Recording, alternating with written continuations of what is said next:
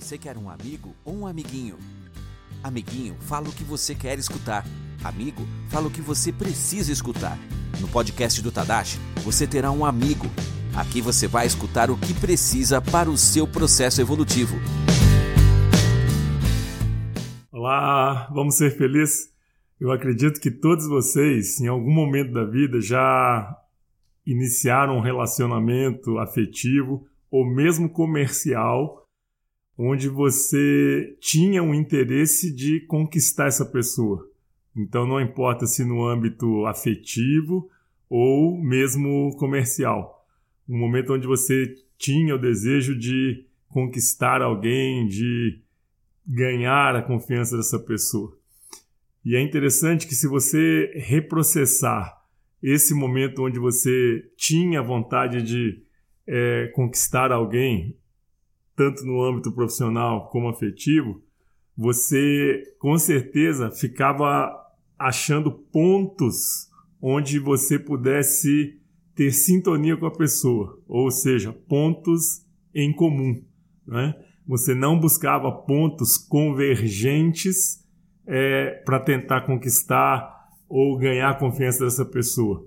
Muito pelo contrário, você sempre buscava momentos ou situações onde é, as opiniões convergiam, onde a conversa fluía de uma forma mais natural, mais fluida, mais tranquila.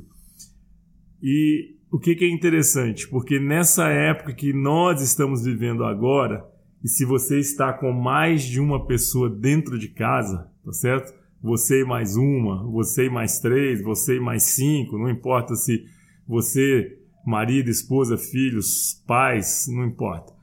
É, se você tem mais de uma pessoa dentro de casa, a minha mãe, ela tinha um dito popular que ela dizia assim que o tempo de relacionamento, de convívio com as pessoas presa dentro de uma casa, ela dizia que é igual peixe, né? Com dois, três dias dentro da geladeira, é, começa a cheirar mal. Na verdade, o prazo de validade vence, né? E nessa crise que nós estamos vivenciando e todos presos dentro de casa, eu não sei é, o que anda acontecendo de repente nos seus relacionamentos. Porque se você não busca maneiras de conquistar essas pessoas que estão com você, provavelmente você vai começar a encontrar pontos convergentes, divergentes, né? Você vai encontrar pontos onde um vai para a direita, outro para a esquerda e coisas totalmente divergentes. E se você analisar, se você nesse momento tivesse a boa vontade, como teve no início do seu relacionamento, tanto afetivo como comercial, de ganhar a confiança dessas pessoas, de conquistar essas pessoas, é, você com certeza já soube fazer isso, porque lá atrás, um dia no passado, você fez exatamente isso, né? Quando você queria ganhar a confiança dessas pessoas, que você queria é, seduzir essa pessoa, de alguma forma conquistar a confiança dela, repetindo, você foi achando pontos em comum, onde as coisas convergiam, né?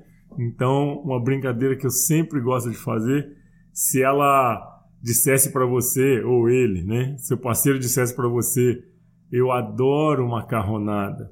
Provavelmente você diria, é o meu prato preferido, né? É... E por que que isso acontece? Porque a gente, nesse momento onde quer conquistar comercialmente alguém, ou amorosamente você quer ganhar a confiança de alguém, é, como diz o dito popular, você é cheio de amor para dar, tá certo? Então você não vai encontrar ou ficar procurando pontos que podem conflitar, você não vai discutir, você não vai brigar, muito pelo contrário, você vai achar pontos exatamente onde é, vão comungar, vão convergir para um ponto em comum, é, vão harmonizar uma situação, uma conversa. Por quê? Porque você quer ganhar a confiança ou quer começar a se relacionar com essa pessoa comercialmente ou afetivamente. Então, se eu posso dar uma dica nesse momento, nessa situação em que nós estamos vivendo, que já é muito estressante e o prazo de validade, como dizia minha mãe, pode ser que comece a vencer em algumas situações, em alguns relacionamentos, comece a achar pontos com essa pessoa que comunguem, que é, comece a convergir para um ponto que harmonize, comece a achar pontos onde você possa conquistar a confiança dessa pessoa, né? E aí o que, que é curioso nesse processo? É, você já fez isso no seu passado muitas e muitas vezes, ou seja, quando você quis ganhar a confiança de alguém, é, começar a se relacionar bem com alguém, você já fez isso no seu relacionamento comercial e no seu relacionamento afetivo.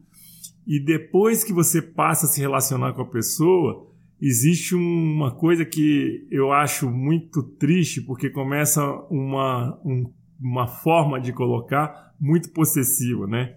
Meu cliente, minha esposa, meu marido.